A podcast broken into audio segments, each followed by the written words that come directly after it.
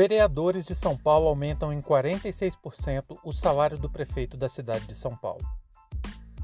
Sejam bem-vindos e bem-vindas ao seu plantão informativo com análise e opiniões a partir de uma perspectiva histórica. Eu sou Arnaldo de Castro e hoje é dia 21 de dezembro de 2020. Nos mande uma mensagem de voz. Sem mais delongas, vamos lá.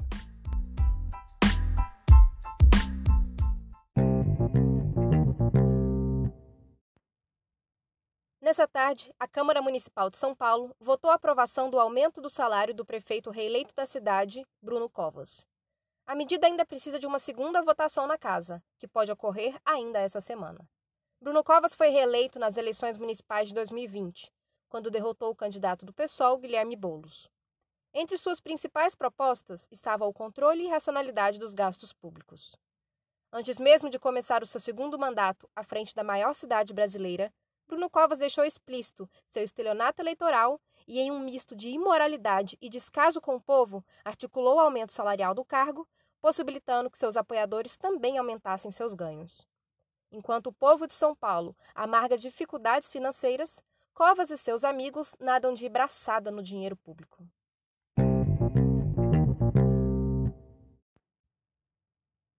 Pelo Brasil inteiro, a gente torceu, trabalhou, lutou para que a cidade de São Paulo pudesse ter a chance de ter um governo municipal comprometido com o desenvolvimento social e a melhor distribuição dos recursos públicos. Por isso que de norte a sul as redes se movimentaram para intensificar a campanha do Guilherme Boulos. Infelizmente, a campanha de Covas foi bem sucedida e com uma margem apertada ele conseguiu garantir mais quatro anos mamando nas tetas do Estado. A gente não pode dizer que isso é uma grande surpresa.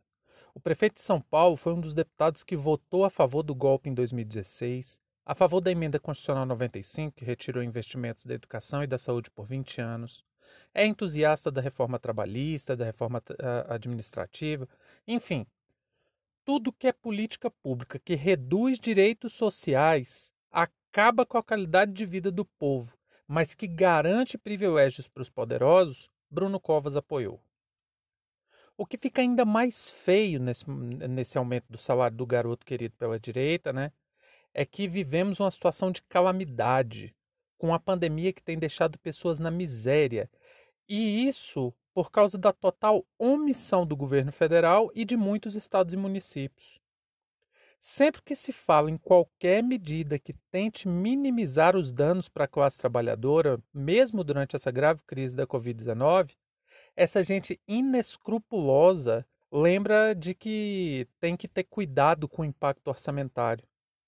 Mas quando é para favorecer esses mesmos crápulas, não se discute minimamente o impacto disso. Porque, afinal de contas, né, um salário de 20 mil reais é muito baixo. O pobre prefeito e seus amiguinhos precisam repor as perdas inflacionárias que se acumulam desde 2012. Enquanto isso, professores, profissionais da saúde e muitas outras categorias essenciais para o país, elas seguem sem reajuste salarial, sem melhoria nos seus ambientes de trabalho, sem investimento para formação continuada e sem garantias mínimas de dignidade e respeito. Só para vocês terem ideia, o salário do Bruno Covas pode ter um aumento de 46% e sair de 24 para mais de 35 mil reais.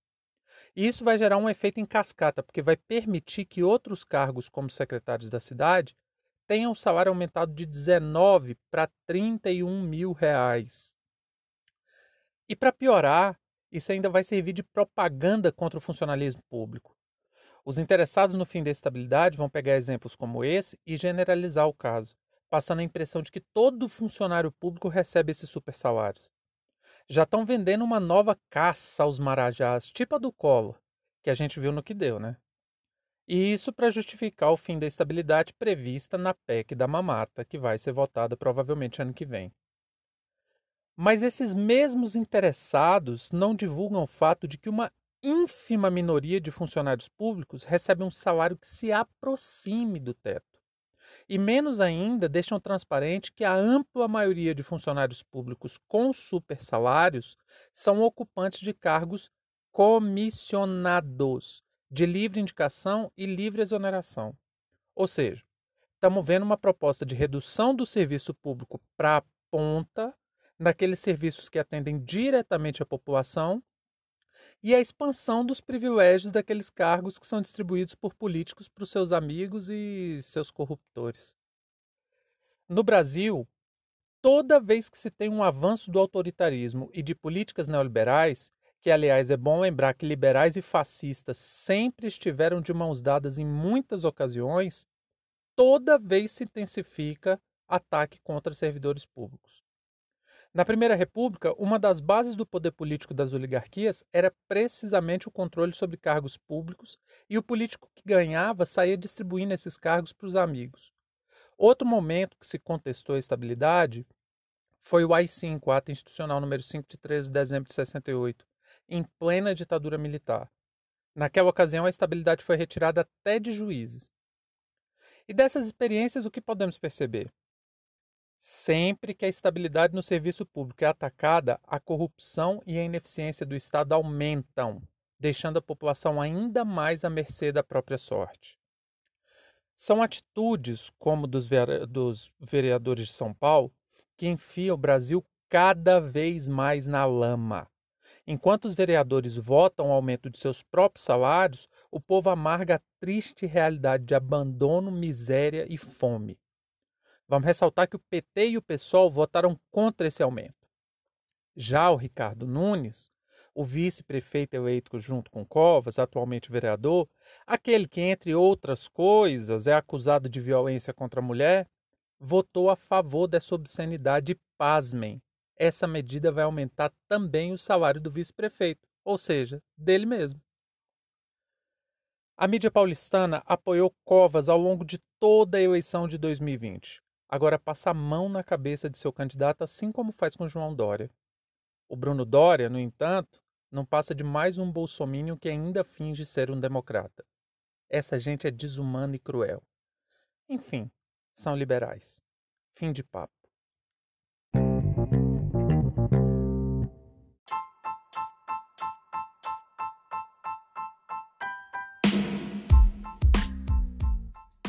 Entre tantos fatos que nos cercam e com a velocidade de informações a que estamos submetidos, essa foi nossa escolha para o destaque de hoje.